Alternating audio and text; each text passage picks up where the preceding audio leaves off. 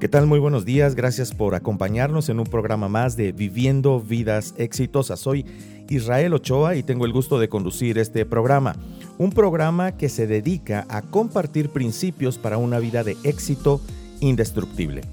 Me han preguntado por qué manejamos el hecho de que es un éxito indestructible y bueno, tengo que decir que lo que promovemos nosotros no se basa en un éxito circunstancial sino en un éxito que se basa en la salud interior, en el crecimiento de la totalidad del ser, desde la salud espiritual, física, mental, emocional, relacional, financiera y vocacional, y todas las implicaciones que esto tiene para la vida. Eso es lo que nosotros buscamos. Y promovemos eso y evidentemente la búsqueda del cumplimiento del propósito de la vida, el Creador nos ha puesto en este planeta con un propósito, un propósito en lo personal y un propósito en lo colectivo. En la manera en que nosotros avanzamos al cumplimiento de ese propósito es que podemos decirnos exitosos. Y no hay circunstancia en el planeta, no hay circunstancia en el tiempo, no hay circunstancia en ningún lugar que nos quite ese significado del éxito.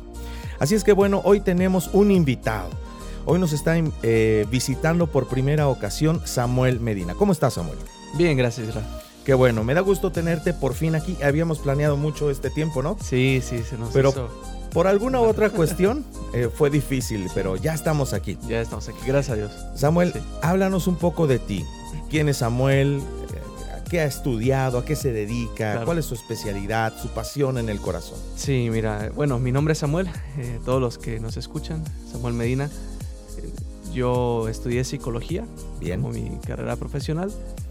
Actualmente estoy dando terapias a matrimonios, familias y también para adolescentes. Una, para, una asociación, ¿no? Para una asociación civil, sí, el nombre de la asociación es Centro para la Capacitación Matrimonial y Familiar AC. Bien, hemos tenido nombre larguísimo. sí. hemos tenido aquí con nosotros a Eli Ramírez, que mm, justamente estuvo colaborando en esta asociación. Claro. Ahora tú estás dirigiendo, ¿no es cierto? Sí, ahora estoy como director interino y bueno, eh, una de las decisiones que vamos a tomar es hacer el nombre más cortito. Yo creo que esa sería una excelente decisión ejecutiva.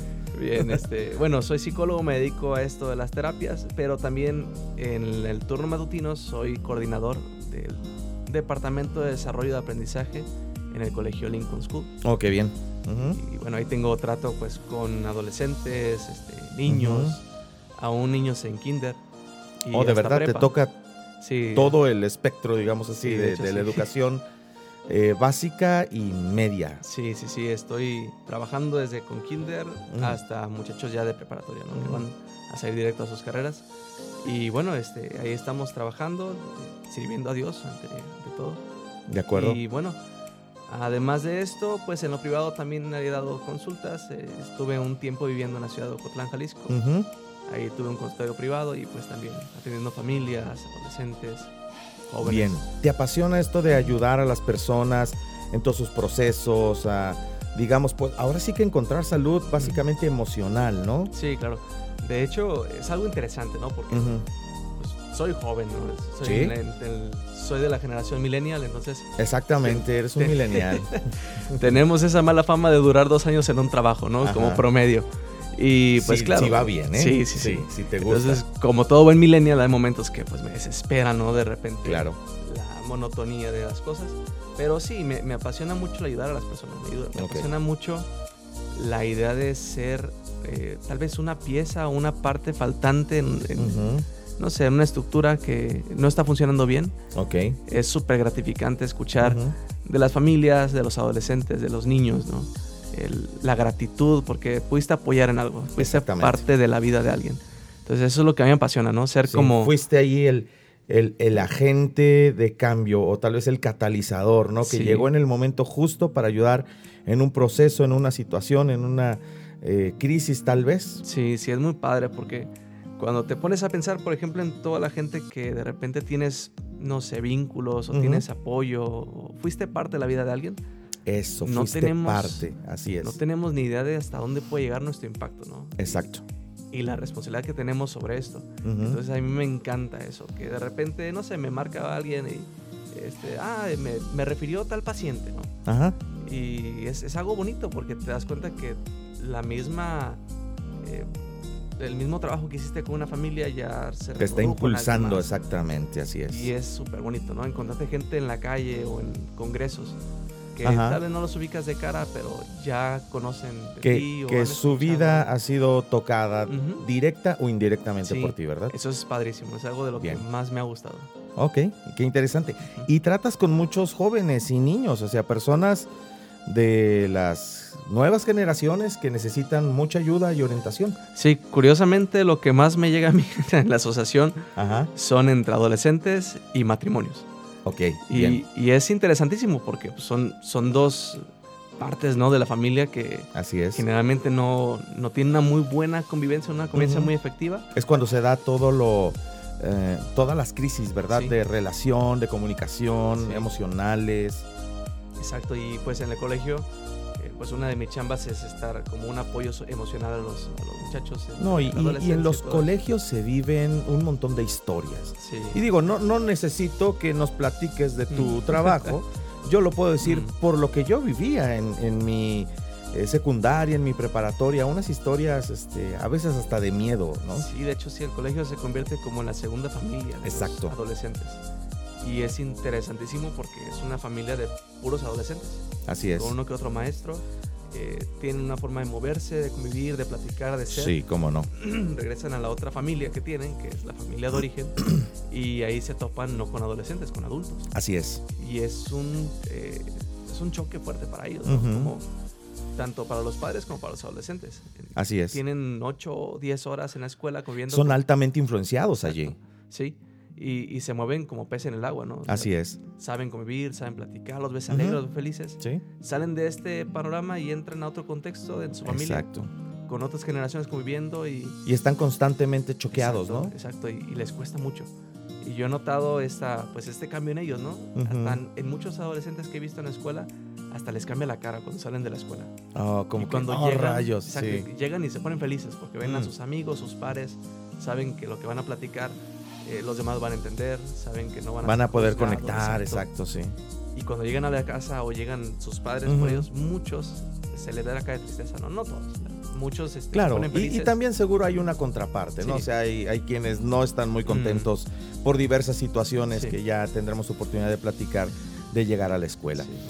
Hoy justamente hemos planeado hablar acerca de la generación Z.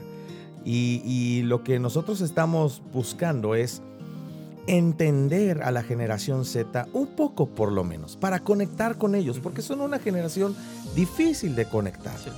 La generación Z, quiénes son y qué buscan, porque en la manera que entendamos eso, vamos a poder relacionarnos mejor, Sí. ya sea con nuestros hijos, ya sea con nuestros nietos, o ya sea con, eh, como es tu caso, ¿no? En un ambiente de trabajo o en un ambiente de consejería o en un ambiente de mentoreo, de acompañamiento, como lo es la escuela, como lo es algún grupo, algún equipo o incluso como lo es la iglesia, ¿no? Cómo conectar con ellos. Sí, claro. De hecho, una de las cosas que yo he visto que muchos adultos cometen como error es pensarse como con derecho de antigüedad sobre ellos en Muy el bien. sentido siguiente. A veces piensan que la generación Z o las generaciones que vienen son complicadas o son difíciles o son este, aislados o lo que sea. Los Pero están prejuzgando ya. No pensamos en que para ellos nosotros somos los extraterrestres, ¿no? O sea, no pensamos que para la generación Z, los adultos, los millennials, los boosters, los X, los, no sé, silentes, son extraterrestres en su mundo. Entonces, Claro. a veces pensamos que por derecho de antigüedad, como llegamos aquí primero, ellos son los raros, ¿no? Los que están, los que tienen que acoplarse a nuestro Exacto. sistema. Y la verdad es que no, hay que tener apertura. No tampoco hacernos todo a esa generación porque es imposible, perdemos es. la esencia de la nuestra, pero sí tener como una apertura, ¿no? A, a Tener convivir. inteligencia cultural, porque al final de cuentas las generaciones tienen su propia cultura. Sí, En la medida en que nosotros ad- adquiramos inteligencia cultural, seremos más hábiles y más eficientes en nuestra relación con ellos. exacto, exacto. Porque si nosotros los vemos entre ellos, están impresionantemente conectados. Sí, fácil. Entonces, es decir, que se puede conectar con ellos. Así es. Y, y la verdad es que cuando no conectamos con ellos, ¿sabes? Por falta de información, falta de interés de conectar con ellos. O por este sentir que creemos a veces. Yo soy el adulto, Exacto. Y ellos Tú tienen que te tienes que adaptar. Exacto. Mm. Y eso, la verdad, con esta generación en especial, no se va a hacer. Oh, sí, esta generación tiene características que hacen que esa actitud, que tal vez, tal vez, voy a decirlo, funcionó con los millennials cuando fueron niños y adolescentes, ya no está funcionando con esta generación por la hiperconectividad y por algunos valores que se están promoviendo. Pero bueno, vamos a hablar más al respecto. Vamos primero a una pausa musical. Eh, tú escogiste esta canción, es Somos libres de en espíritu y en verdad. Disfrútenla y regresamos.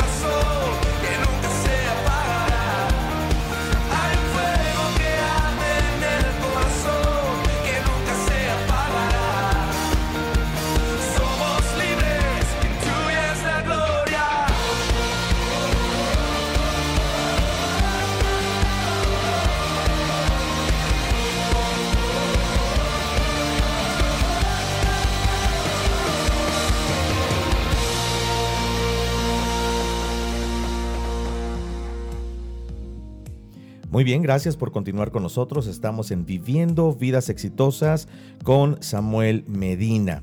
Samuel nos ha hablado acerca de que pues la mayor parte de su tiempo en su trabajo y en su profesión convive con las nuevas generaciones. Y Samuel, ah, vamos a hablar de la generación Z. ¿Cómo, ¿Cómo comprenderlos? ¿Cómo entenderlos?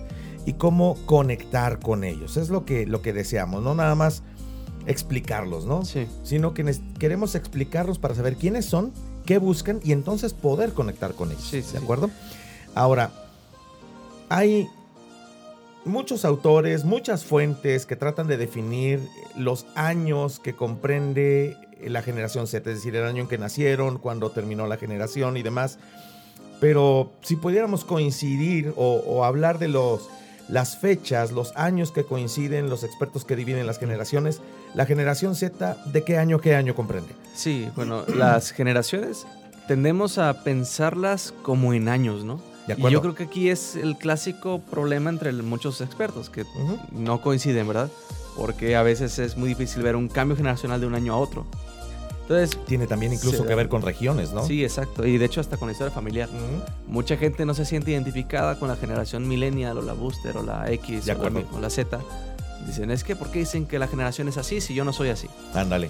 Y bueno, es que tienen que haber más factores. No hablamos de una generalidad. Entonces, al ser generalidad, vamos a hablarlo así. Así es. Yo me he encontrado un autor que dicen, bueno, y, de hecho en la revista Forbes aquí en, internet, eh, aparece como desde los que nacieron del 1995 al 2010. Bien.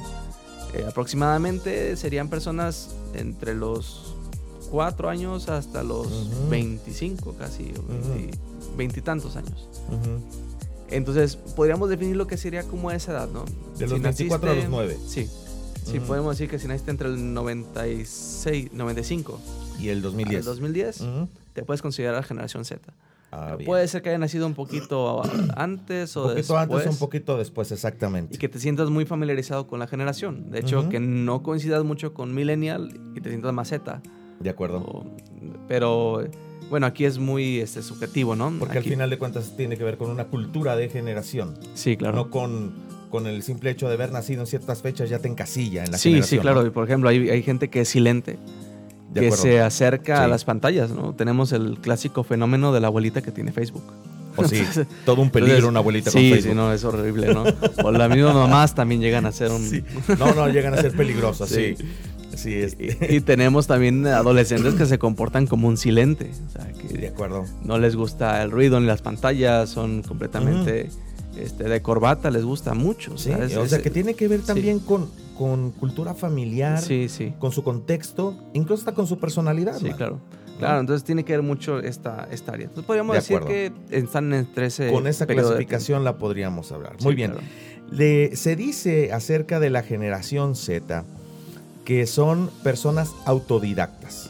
Son los amos de los tutoriales. Sí, claro. Todo lo aprenden. Mi, mi, hija Ruth, que es totalmente una generación Z, ella está por cumplir 20 años próximamente justo en el mes de septiembre, pero es la persona más autodidacta que conozco. Sí. Eh, es impresionante, o sea, ella puede aprender a hacer todo a través de tutoriales de internet. Sí, de, hecho es una, es, es una de las características de esta generación y de hecho es por el contexto. Yo recuerdo, por ejemplo, en mi infancia yo necesitaba de los adultos para obtener información. ¿De acuerdo? Es decir, tú no la podías adquirir solo. Había bibliotecas públicas, pero tenías que ir con un adulto a llegar a ellas, ¿no? Porque pedían credenciales o lo que sea. Entonces el adulto se volvía, se volvía necesario, exacto, para la información. Y si no obtenías del adulto era entre rumores o lo que la gente decía. De acuerdo esta generación literalmente nace en el auge de la tecnología, del conocimiento. todo, todo, está. Sí, en, la hiperconectividad y la era digital al máximo. Exacto, todo está al alcance de un clic, ¿no? Del, mismo dedazo del que das al celular. Es impresionante eso de, que todo está al alcance y cada vez es más. Exacto, de hecho, tú ves niños de dos años, tres años que ya saben manejar un aparato touch, ¿no? Así es. Cosa que a nosotros nos tocó ya hasta llegando a los 15, 20 años. Bueno, tal vez en tu caso. ¿no? el mío fue un poco más adelante. Y nos cuesta, la verdad. Yo, yo que sea millennial, me cuesta de repente las cosas tecnológicas. Eh, pero ellos nacen realmente viviendo y conviviendo con esto. Así es. Entonces, para ellos la, la información está a su acceso. O sea, no, no necesitan un adulto de por medio. No, ya tienen un dispositivo que les da acceso a la universalidad de contenidos. Exacto. Y evidentemente, pues eso potencia sus, sus fortalezas, ¿no? Sí, y, esto hace sentir al adulto como impotente o incompetente hacia el hijo. Así es. O hacia los adolescentes. O sentirse como ignorante o como dejado de lado, ¿no? Sí. Y es que sí, o sea, literalmente pusieron al adulto de lado y pusieron en primer lugar la tecnología.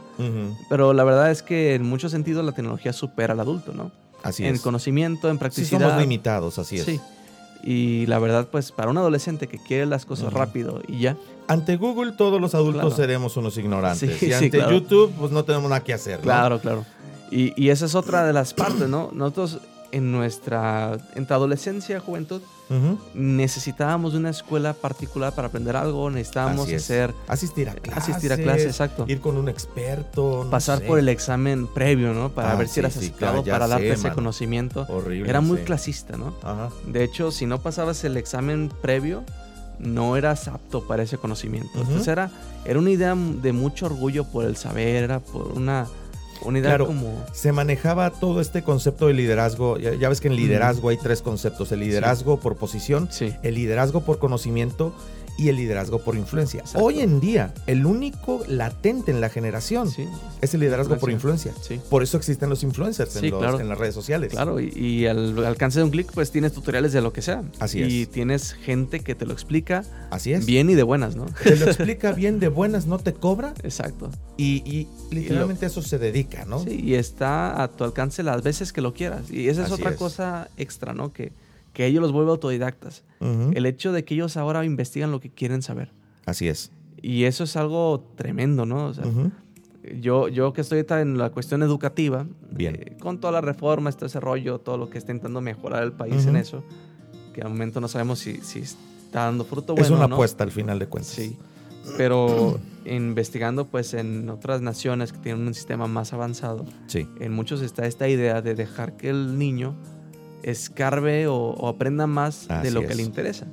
Sí, eh, la neurociencia está yendo hacia allá, ¿no? Sí, sí, sí. Eh, mi hija que estudia en la universidad, ella literalmente puede escoger la ruta de su carrera sí. y desarrollarla hasta donde ella quiera, de acuerdo a sus intereses. Sí, de hecho sí, ya tú puedes escoger tu rúbrica, ¿no? Te dicen, necesitas unos créditos, escoge la materia que quieres. Así es. Y eso va muy acorde a esta generación. Ahora, esto es, es un Como un ecosistema natural de aprendizaje, ¿no? Y ahora esto es un reto grande para los adultos porque mm. la verdad es que en generaciones antiguas, ¿no? El adulto se sentía necesario porque era el dador del conocimiento. Así es. Y ahora que se le quita este título, mm. le cuesta volverse importante en la vida de estos. ¿Cuál es su papel? Porque ahora ya no es a partir de eso. Tiene que relacionarse. Exacto. ¿Y cómo relacionarse mm. con alguien que forma parte de una generación? Y esta es otra característica: multipantallas. Es decir, cambian de la computadora al celular, a la tableta, a la televisión, a, todo, mano, al videojuego. Y de hecho este es Smart TV, ¿no? Ya no es nada. Sí, no, ya ni siquiera es televisión, Smart TV, ya puedes ahí... Ver todo lo que ves en la tableta. Es una, locura, o sea, ya con la aplicación de Chromecast y, el, y el el Miro que avientas lo de tu teléfono, lo avientas a la pantalla y lo reproduces. La verdad es un avance impresionante. cosas que en las películas se veían como algo. Ándale este, fantasioso. Oh, fantasioso, ciencia Hoy en día se ve hasta, Pues algo real, ¿no? Ajá. De hecho, una forma en la que los adultos intentan conectar con esta generación es proveyéndoles los aparatos. De acuerdo. Pero eso no sirve. La verdad es que lo mm. que están provocando es que ellos más bien se sigan encerrados como en esta eh, convivencia. De acuerdo. Los adolescentes. Pero el comprar un aparato no hace que, hagas como este clic con ellos. No crea el vínculo. Exacto. Hace más vínculo que, por ejemplo, un padre baja el mismo juego que está jugando su hijo. Ok. Eso hace un vínculo tremendo, ¿no? O sea, me ha tocado realmente en el mm. colegio eh, ver, no sé, un juego que está muy de moda que es Fortnite, ¿no? Que es lo que está en auge. Y si tú llegas a platicar con algunos de ellos y no sabes qué es eso. Así es. Te ves como más ignorante del mundo. Y te dejan de poner atención. plano, Te dejan de poner atención. O sea, pasas a ser un segundo plano. Ok. Pero cuando ven que alguien adulto se acerca y sabe del juego, y que hecho hasta lo juegas, ¿no? Y lo tienes descargado. Sí, hasta, te unes hasta las campañas. Sí, Te unes a las campañas, este, se abren, o sea, en verdad, son gente, son niños que, que quieren abrir su corazón, mm. pero no, no han encontrado la manera, y nosotros tampoco. Y a través de, la tecnología. Esa confianza, ese vínculo. A través de la tecnología, ellos saben que no eres tan diferente a ellos. De acuerdo. Y es una forma en la que ellos se han abierto mucho. A mí me ha funcionado bastante. Bien. No sé, saturarme de toda esta idea eh, de la tecnología, los nuevos programas, los youtubers, los influencers que hay ahorita. Claro. Todo lo que escuchan y lo que ven sin asustarte, ¿no? Así Obviamente. es. Sí. porque sí, de repente como adultos, eh, como creyentes en Dios, podemos encontrar algunos contenidos y algunos influencers y juegos que nos pueden asustar, pero tenemos que, ser sabios, o sea, también eh, filtrarlo todo con la ayuda de, Dios y del Espíritu Santo para poder verdaderamente hacer clic. Obviamente no te vas a meter en, cuestiones que, traigan daño a tu vida o a la vida de ellos. No, lo que quieres es conectar. Entonces, sabiduría, criterio, prudencia y guía, ¿no? De parte de, hecho, Dios. Eso me ha servido bastante porque recuerdo con una persona especial mm. eh, me, me recomendó un juego. Ok. Y yo lo descargué, ¿no? Bien. Y al descargarlo juego y le digo, no me gustó mucho. ¿Por qué no? Y le dije, bueno, es que tiene esto, esto y esto no me ayuda. Bien. Y entonces ese momento fue como algo reflexivo para él porque dijo, es verdad, no ayuda. Entonces voy a buscar otra cosa. No lo había visto. Exacto. Ah, Él solito llegó a la Pero lo conociste, tú tuviste que conocerlo de primera mano. Exacto. Y muy distinto es un padre de repente que llega y ¿qué estás jugando? ¿Qué es eso? ya estás con tus juegos. Y Clásica, ¿no? Ese es del diablo, eso es de tal. Y juzgan en lugar de como comprender. Como interesarse, ¿verdad? Y curiosamente logran lo contrario a lo que quieren, ¿no? Lo que quieren mm. es que el niño deje eso y logran más bien, exacto. Oye, eh, Samuel, el hecho de que el, la generación Z sea multipantallas, ¿cómo le ha afectado en su índice de atención? Ah, bastante. De, bueno, de hecho, se podríamos decir que su atención focalizada ¿no? en una sola persona. Focalizada. Sí, eso podemos decir que sí se afectó. Pero en su cuestión de atención y de, y de cuidado, por ejemplo, a recibir este, impulsos de todo y el cachar de todo. Múltiple. Podemos decir que se, sí, que se disparó a los cielos, ¿no? Mm, bien. Podemos hablar, por ejemplo, de un booster o, o un generación X. Que solo podía hacer una cosa a la vez. Y que si le hablaba se distraía ya se perdía de lo que estaba viendo acá. Sí. Ahora Podríamos decir que esa atención diríamos que será como deficiente. Porque no pudo mantener acá lo que estaba viendo. De acuerdo. Pero la generación Z tiene esta habilidad tremenda de recibir impulsos de cuatro o cinco dispositivos y a una persona y poder retener lo que le interesa. esto es increíble, es una capacidad tremenda, ¿no? Uno se pregunta, ¿cómo le haces? La multifuncionalidad, ¿verdad? ¿Cómo estudias, por ejemplo, viendo la televisión, viendo acá el Facebook, acá de mm. este lado el Netflix, este lado Instagram? Sí, sí, sí. Y estudiando al mismo tiempo. Para un booster, para un Eso es incompatible. Sí, ¿no? y, estaría encima del adolescente o del joven regañándolo, ¿no? Exacto. Apaga todo y estudia nada más. Exacto. Y no, la verdad es que no sirve. O sea, ellos se acostumbraron a este sistema de aprendizaje. Desarrollaron esta capacidad. Y es algo que también deberíamos desarrollar nosotros. Porque imagínate, si nosotros, por ejemplo, dedicábamos una hora al, estudio de algo y otra hora a otro estudio, ellos dos horas la están haciendo en una sola y están aprendiendo de cinco cosas distintas. De cinco fuentes, así es. Entonces se vuelven en super niños, ¿no? O sea, podemos decir que super adolescentes. Que un muchacho de 14 años ya te habla de política, ya te habla de cosas del extranjero, te habla de economía, te habla de cosas que tú a esa edad, o sea, pensabas en las canicas, en, claro. cosas. O sea, mira, mis hijas tienen 19 eh, y 20 años y, ellas siguen, eh, bueno, una de mis hijas sigue a una influencer, eh, una videoblogger que la verdad es muy chistosa, pero de repente llega a ser un poquito bastante grosera, que se llama Mayre Wink. Mm. Y pues ella básicamente lo que hace son puras tonterías. Sí. Básicamente busca recetas o retos de internet y los desarrolla, pero hace mm. puras cochinadas. La verdad es solo para generar así como, como comunidad, mm. ¿verdad? Pero lo interesante es que viajó a Venezuela ella para hacerse una operación de nariz. Fíjate lo que sé, ¿eh? o sea, por lo que me cuentan mis hijas. claro. Para hacerse una operación de nariz. Entonces, cuando regresó, en su video, mientras estaba haciendo y desarrollando sus cosas, ella les platicaba toda la situación entre Maduro y Guaidó, lo que está pasando en Venezuela, etcétera, etcétera, cuál fue el golpe, que si el, el presidente eh, encargado. y de primera mano. Y de primera mano. Y cuando yo les quise platicar lo que sucedía, ellas ya lo sabían. Por una youtuber que si tú la ves, tal, tal vez dirías, ¿cómo? Esta no es una fuente confiable pero su información era más directa que la que yo podía haber obtenido, que era de las noticias. Y hasta más confiable, ¿no? Porque de hecho se genera una especie de, de, idea de que los adultos tienden a mentir. Ándale, o a exagerar, o, no sé. O a controlar la información. Ándale. Y el hecho de los youtubers, muchos se dedican realmente a visitar países, decirte cómo está todo el show, decirte cuánto cuesta, cuánto gastas, Así qué es. haces. Como desenmascarar, lo ves, ¿no? Lo ves tan real que da confianza. Así es. ¿Verdad? Hay gente que le cree más a los youtubers que a las cuestiones, no sé, Así eh, es. a las noticias o... Sí, tienen más credibilidad. Exacto. Porque aparte como no reciben un, un sueldo de una empresa, de una gran institución y que eso Sí. está muy descalificado hoy en día, Exacto. Y también hay un gran, este, una gran problemática que son las fake news, que también Así nacen es. en ese contexto. Eh, por lo cual es una generación que tiene mucho acceso a información, pero no se les ha enseñado, más bien no estamos capacitados para enseñarles cómo eh, digerir tanta información. De acuerdo. ¿Para, ¿Para qué la queremos? Es decir, ¿para qué nos sirve? ¿Qué es lo que Sí, queremos no es, lograr? no es información por información, ¿verdad? Y yo creo fielmente que tanta información en el corazón de esta generación Mm, los mueve a la actividad social. Los mueve Bien. a querer hacer algo. Sí, cómo el, no. el conocer tanto. Son muy activos de- en las causas exacto. sociales. El conocer tanto de su, de su vida, de la historia, de lo que está pasando, ver las cosas tan crudas, los mueve a hacer algo. Y, y Sí. diferente a otras generaciones. Que Por eso tenemos, embobados con nosotros mismos. claro, embobados con nosotros mismos. Por eso tenemos un montón de generación Z, veganos, pet friendly. ah, tenemos un montón de generación Z eco-friendly, Sí. que no usan popotes, que. Eh, juntan basura, que reciclan. Y también tenemos que decirlo, un montón de generación Z apoyando Sí. lo que es la equidad, la igualdad o la paridad de género, la ideología de género.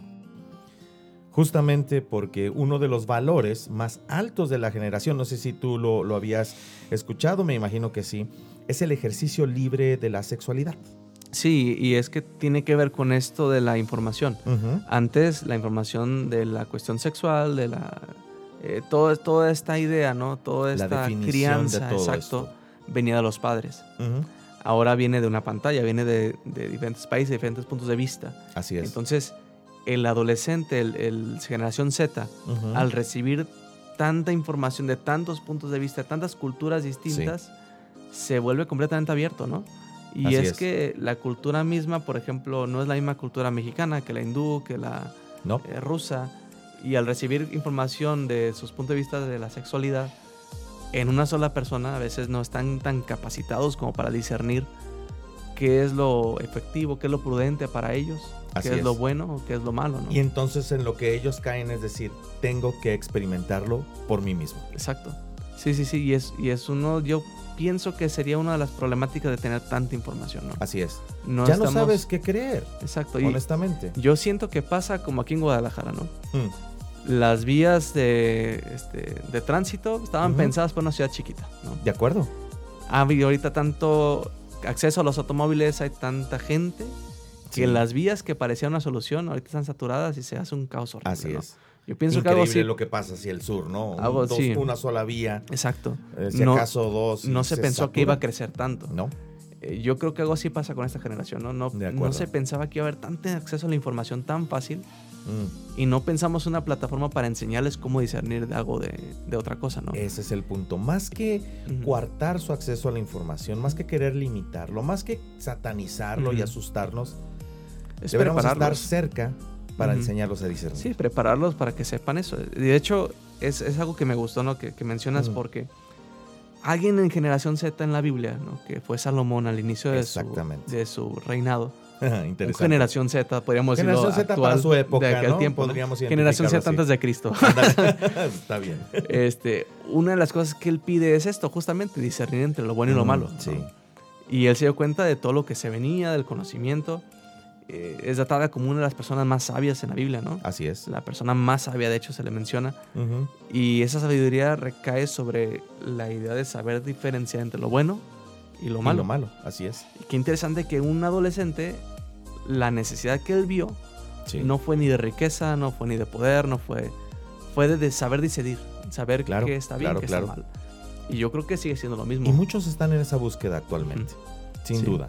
Y sabes, Eh, hablando a- o, o aumentando, extendiendo el comentario acerca de Salomón, muy interesante, tuvo que experimentarlo. Sí. Dios lo llevó por una experimentación y al final tuvo sus conclusiones. Dicen por ahí que sabio es el que eh, sabio no es el que aprende de sus errores, sino el que aprende de los errores de los demás. Bien valdría que todas las generaciones, en especial la generación Z, que está en su formación, en la formación de criterios y sistemas de, creencias, averiguar acerca de todas las experimentaciones y experiencias acerca de Salomón, ¿verdad? Sí, de hecho sí. Yo, yo creo que una de las tareas que los padres actuales han dejado ha sido esto, ¿no? Enseñar a sus hijos a pensar. Claro. No solamente seguir reglas, ¿no? Porque mm. somos muy buenos, aprendimos todos los silentes, de que así se hace y así se tiene que hacer, porque siempre es hecho así. Mm. Y no es así, o sea, tenemos que aprender a enseñar a pensar, ¿no? Así es. A discernir. Que... construir los conceptos y discernir para formar un criterio. Exacto. Y si es bueno, el mismo discernimiento te lo va a dar. así No es porque siempre ha hecho así, ¿no? Eh, de hecho, si uno analiza las cosas, eso está peligroso, man. Exacto de repente si les así es, porque así siempre ha sido. Por eso tenemos un montón de familias que hay violencia entre ellos. Que hay golpes entre los esposos, porque así lo hacía mi papá con mi mamá, ¿no? Y porque así lo hacía mi abuelo, o así me enseñaron. Sí, y estamos atados siempre a estos viejos paradigmas que han demostrado no ser buenos. Exacto. O, por ejemplo, el uso del plástico, ¿no? claro. No sabía, o sí se había dado a entender como que estaba habiendo mucha contaminación, pero pues siempre se ha hecho así, no, no pasa nada. Y esta generación viene a partir de esto. esta generación viene a darle un golpe en la cara a, esa, a esa forma, ¿no? No porque se ha hecho así es correcto o es algo que se sigue haciendo, ¿no? Exacto, es que siempre se ha dado el popote de plástico. a mí mm. qué me importa, ¿no? Deja de hacerlo. así es. Eh, ese es como algo que me encanta de esta generación, ¿no? Que no se, atreven a retar Exacto, no se van con la corriente tan fácil se paran y, piensan, o sea, lo que está ocurriendo. Ándale, se paran y piensan. Si conectamos con ellos, los ayudamos a pensar, los orientamos, realmente son una generación que puede hacer grandes cambios. y los está haciendo, ¿no? De hecho, eh, es la primera generación que se une este, a través tal vez de las pantallas de las redes sociales, pero han logrado cosas grandes, ¿no? este, se ha logrado apoyos extranjeros a estudiantes, ¿no? ¿Cómo no? se ha logrado cerrar aún fábricas, se ha logrado cambiar hasta la mercadotecnia del plástico. Sí. Las empresas grandes, los... Hoy por la mañana estaba yo viendo eh, las noticias, porque yo soy viejito y veo las noticias en la tele. Y es impresionante que quien ha reconstruido mayor número de casas en Oaxaca es una asociación dirigida por un generación Z. Exacto.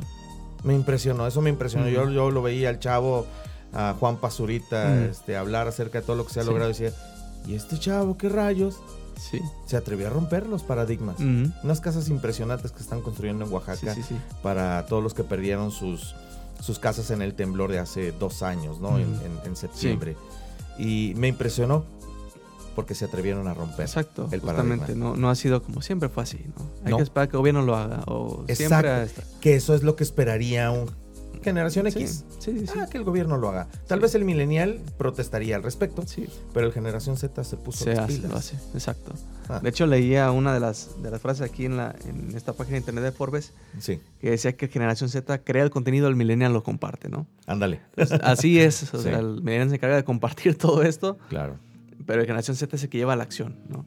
Y yo creo que es lo que más necesitamos aquí. De acuerdo. Y es una generación a la que debemos invertir, ¿no? Bien. Eh, debemos invertir. creer en, que pueden hacer algo.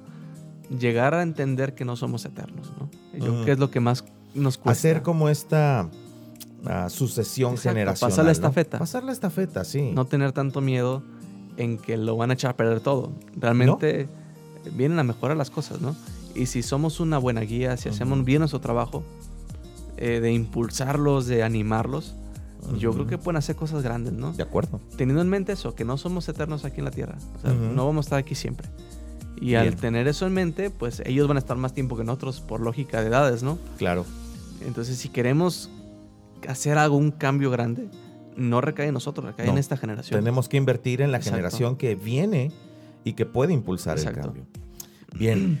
Fíjate que eh, lo que yo puedo leer aquí también en algunos artículos que he descargado, eh, muy atinados y muy acertados, ah, la generación es 100% digital. 100%. Ellos no conocieron, bueno, algunos conocieron los CDs todavía, pero no saben nada de cassettes VHS, muchas cosas que nosotros estábamos. No saben, cuál, no saben qué es el icono de guardar de Word. No, este, ¿qué, qué eso que es un disquete. Sí, ya, trabajan, es un disquete, pero ¿por qué? ¿Qué era eso? No, pues es algo raro. No, pero ahora ya trabajan en, ambientes de Google que les va grabando inmediatamente, ya ni siquiera se tienen que preocupar por Google Drive, de hecho. Exactamente. Ya no necesitan ni siquiera la, la, cuestión de Office, o sea, ya todo está en línea. O sea, son libres de Microsoft. Eso no puede ser. Pero bueno, uh, una de las marcas favoritas de los generación Z en este momento es Netflix. Mm. Esta plataforma que ha venido a revolucionar el entretenimiento y la vida, ¿eh? eh porque realmente podemos ver que las dinámicas familiares o incluso la vida de algunas personas se mueve por, por Netflix. O sea, Netflix lo controla Netflix te conoce mejor que tú mismo, ¿no? Sí, Te está mandando y recomendando. Sabe lo que quieres ver. Sí, sabe lo que quieres ver y te lo pone ahí y dices, sí, lo quiero, no lo consumo. Ah, fíjate que he encontrado mucho valor en conectar con los generación Z si conoces las series que ellos ven. Mm. O sea, haces un vínculo inmediato, puedes platicar de lo mismo, puedes dar tu perspectiva y a través de series ayudarles a pensar. exacto. Creo que los adultos deben de dejar de asustarse un poco menos con las, con las series y los contenidos que ellos les gustan, ¿no? Sí, de hecho sí, este, tanto Netflix digo, como, como el contenido en YouTube, o sea, esas dos plataformas, la verdad que han llegado a revolucionar la dinámica familiar aún, ¿no? Sí ya el pensar en alguien que no tenga Netflix o que no haya visto, no haya escuchado de eso. Sí, no, no, es triste. Tremendo, no, sí. Y curioso, ¿no? Porque a nosotros nos tocó vivir el cambio entre Blockbuster y a, Netflix. Claro, nosotros todavía tuvimos que ir a regresar nuestros discos. A pagar los retrasos. A pagar los retrasos, sí, claro. Sí. Y, y, la idea de esto, de lo que ellos observan en Netflix, sí es un apoyo tremendo, ¿no? Sí. Para aconsejar y todo eso. Hay una serie, mm, a mí me pareció muy preocupante. Eh, porque varios estaban eh, atendiéndola, viéndola. Se llama Educación Sexual, creo. Oh, no he, no he visto esta serie. Sí. Esta serie es explícita. Mm. Este, se trata de, una, de un niño que tiene a su mamá y su mamá es sexóloga. Oh. Y se trata toda la trama de eso, ¿no? Entonces, mm. se ven un montón de temas actuales. Sí. De una forma muy cruda, de una forma, pues como serie, ¿no? Como una especie de drama. Que al final de cuentas la crudeza vende. Exacto, y, curiosamente muchos adolescentes estaban consumiéndolo. Mm. Y vienen las dudas, pero las dudas ya no las aclaran con los papás, las aclaran en, internet. Ah, sí. Y Entre ellos mismos. Exacto, entonces es algo interesante cómo de repente una herramienta sí. como Netflix puede llegar a tanto edificar como hacer daño, ¿no? Por supuesto. Entonces, eh, sí es conveniente para los padres de repente tener mucha atención en qué están observando sus hijos. Así es, así es. Además de para conectar, para cuidarlos, ¿no? Protegerlos. Sí. Y, en la protección, pues no es la cuestión como de, asustarse, porque obviamente todas las generaciones hicimos cosas malas a nuestro estilo, ¿no? claro, exactamente. Al, nivel también que se podía, ¿verdad? Sí, exacto. Hoy en día todo está potenciado por la tecnología. Pero qué importante, Samuel, es estar enterado, tener información, conocer los contenidos, ¿verdad? Con cuidado. Sí, claro, este, una labor de los padres es empaparse de, esta generación, porque... Así es. es. imposible ayudar a la generación o guiarlos si no entendemos el contexto en el que se mueven. Es como hablar dos idiomas, ¿no? Es como estar en dos niveles, dos casas distintas y el padre o la madre o, quien sea adulto que esté en una casa junto con alguien de generación Z y no se preocupa por empaparse de su contexto, Ajá, sí. Eh, pues yo difícilmente podría encontrar que realmente les interesa, ¿no? Esta generación. pues tiene que ver todo esto, ¿no? El empaparte, ver lo que están observando. Sí. Este, aún Toda su dimensión cultural. sí. Para comprenderlos, ¿no? Y saber cómo aconsejarles, cómo llegarles, cómo platicar con ellos es empaparse de esta cultura. Bien. dirigiéndonos hacia el final de nuestro programa, hablemos acerca de lo que es la aspiración de la generación Z de acuerdo a lo que se ha observado, de acuerdo a lo que ellos mismos han eh, expresado. Se dice que la generación Z prefieren la privacidad, o sea, están hiperconectados, pero a la vez prefieren como desarrollarse ellos por su cuenta, ¿no? Eh, por lo tanto, prefieren horarios flexibles en cuanto a trabajo y van a priorizar la realización personal, ¿verdad? Van a buscar emprender en el futuro y ser sus propios jefes. Y bueno, pues están muy comprometidos con la innovación y la creatividad. Al tener estos valores y estas características, yo veo sin duda un semillero de, líderes. O sea, tienen como el gen de liderazgo puesto allí para desarrollarse.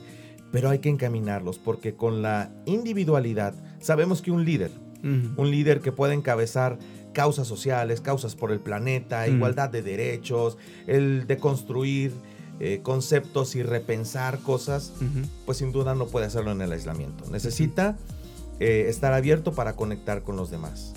¿Qué piensas con respecto a guiar a los adolescentes allí? Sí, mira, esta idea de la individualización en una era en donde todo está conectado. Así es. se habla de este gran paradigma, ¿no? De esta gran diferencia en Facebook, ¿no? Tenemos claro. 800 amigos y la vida real. Despegados de todos, ¿no? Exacto.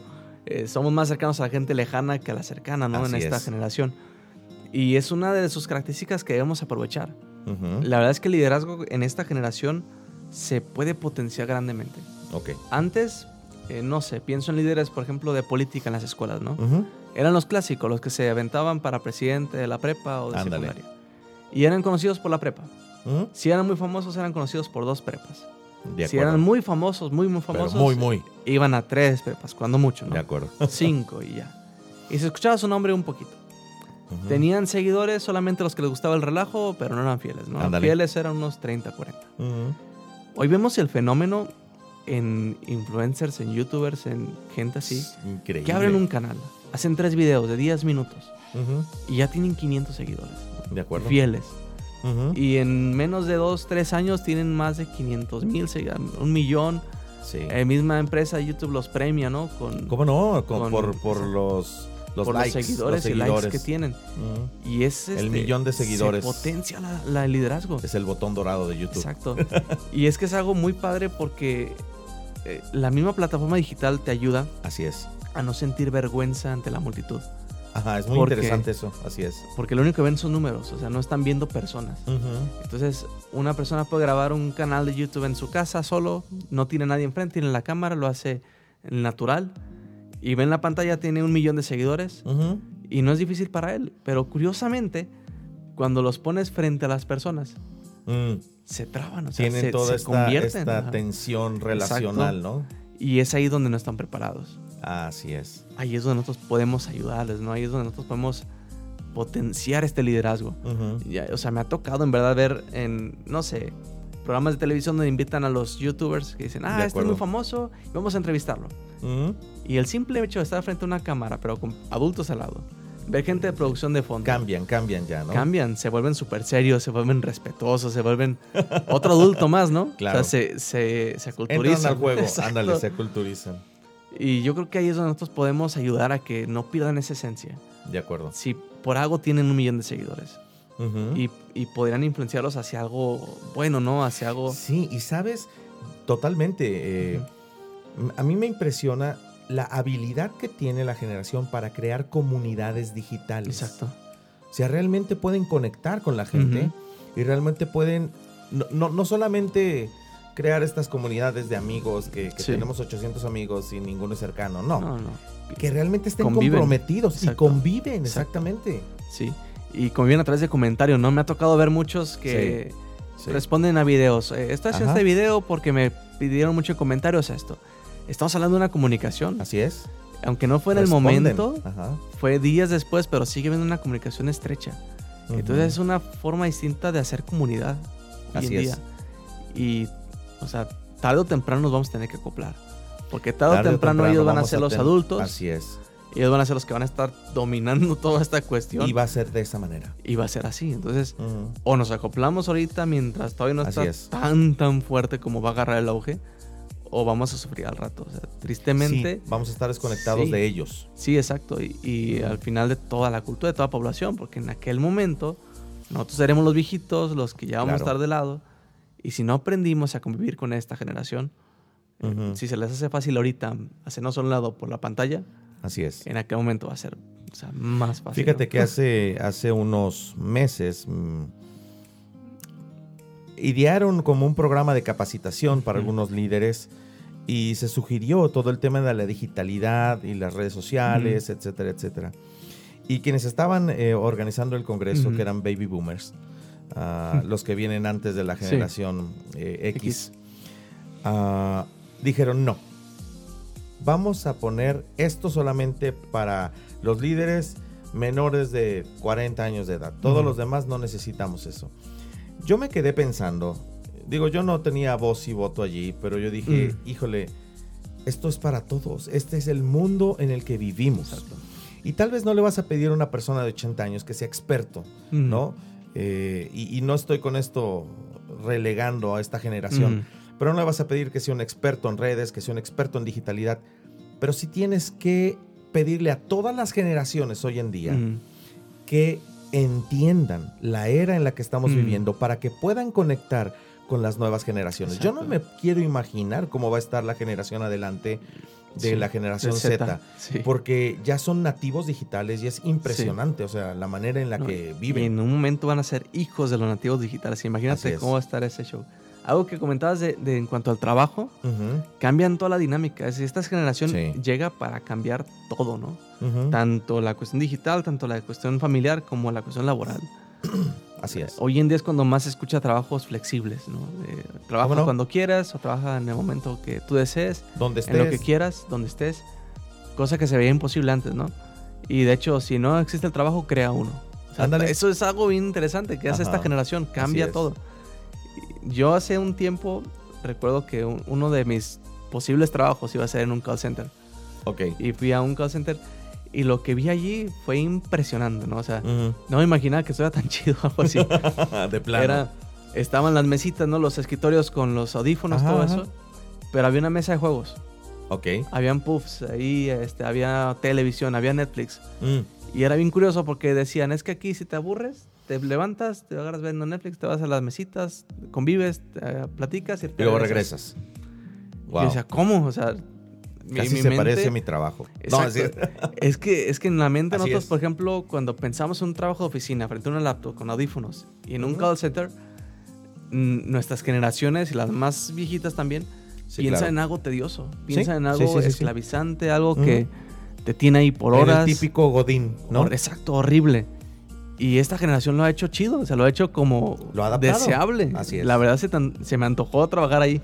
Luego tuve otra oferta más este, atractiva, pero la verdad es que yo, si, si fuera adolescente, no me la pensaba mucho tiempo. O sea, te ayuda a mejorar el idioma, te ayuda a hacer este, amistades, creces en la cuestión laboral, te pagan y además te diviertes. O sea, eso era algo que yo no pensaba. Es que la generación millennial y la generación Z ahora responden mayormente a algo que se llama salario emocional. Exacto.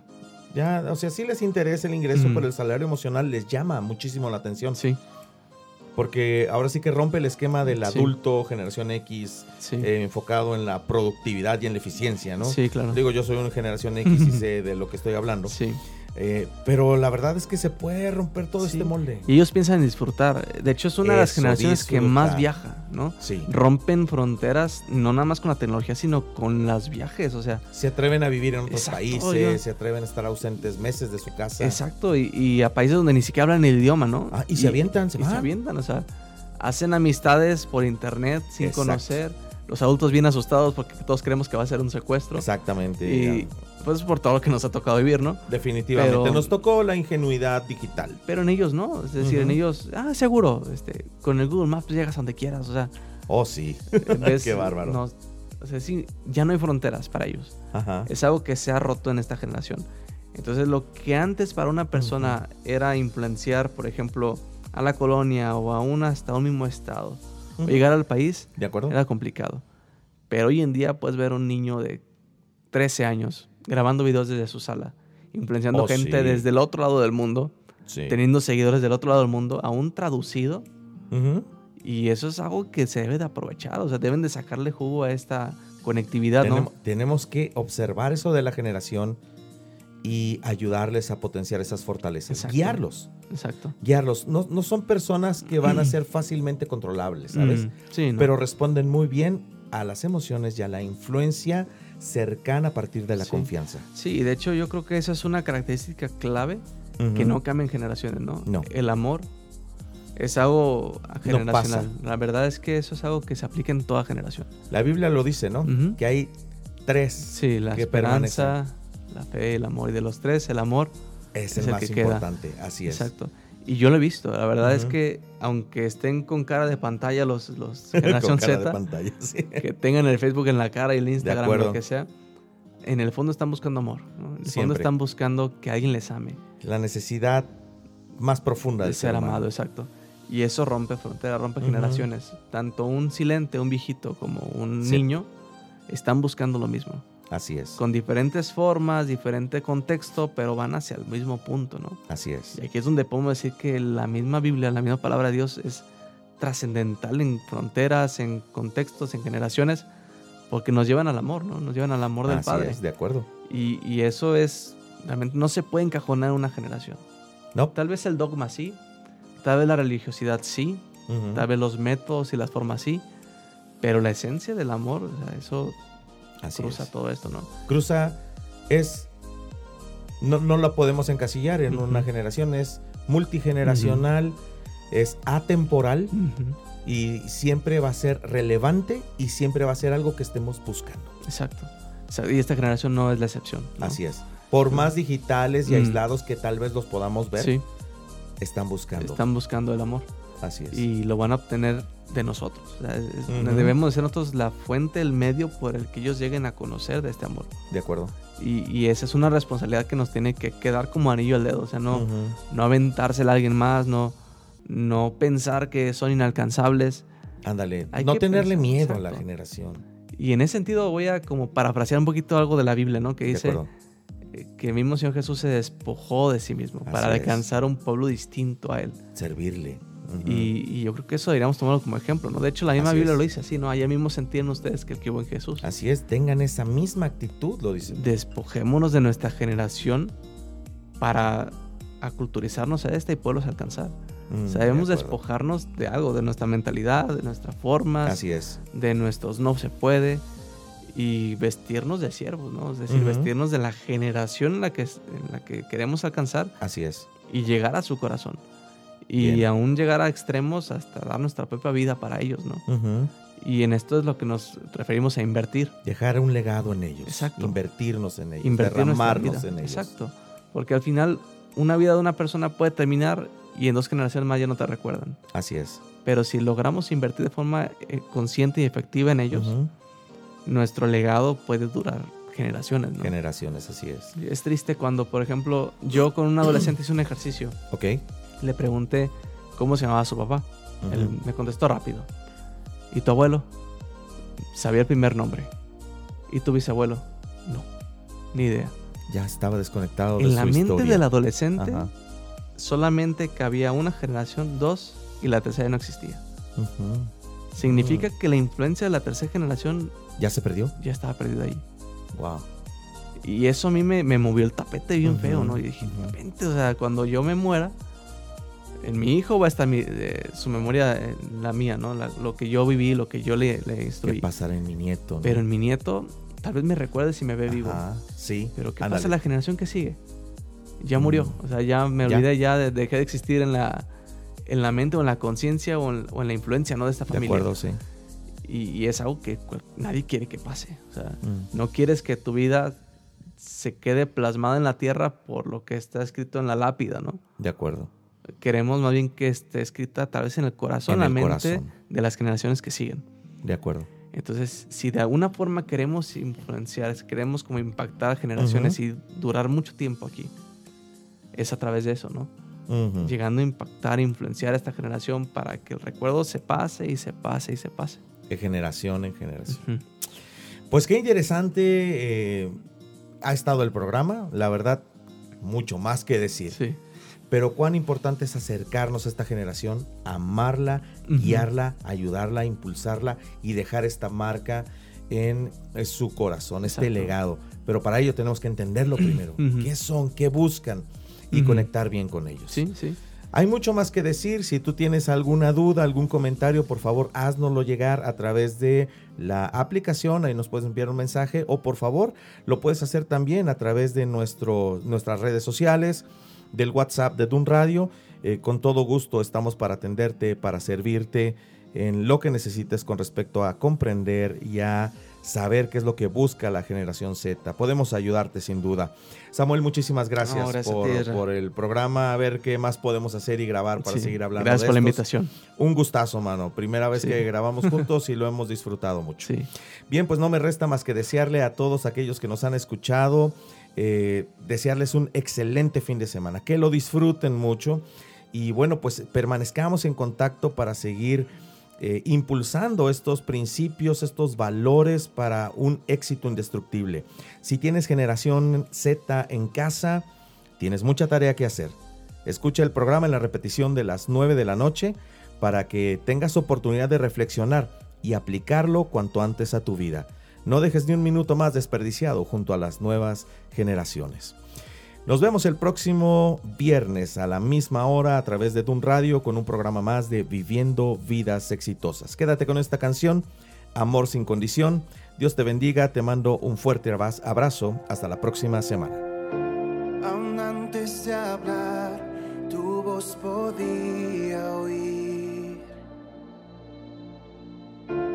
Ha sido tan bueno para mí. Antes de respirar, soplaste tu aliento en mí.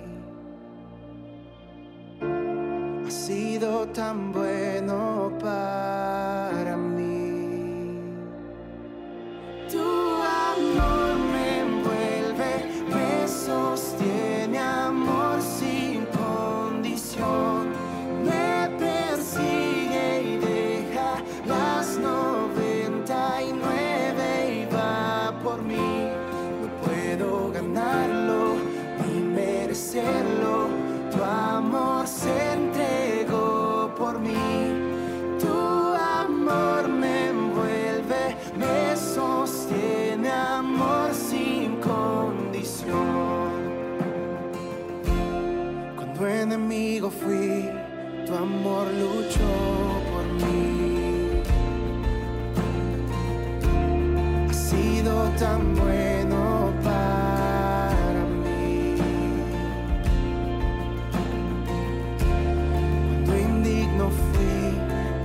el precio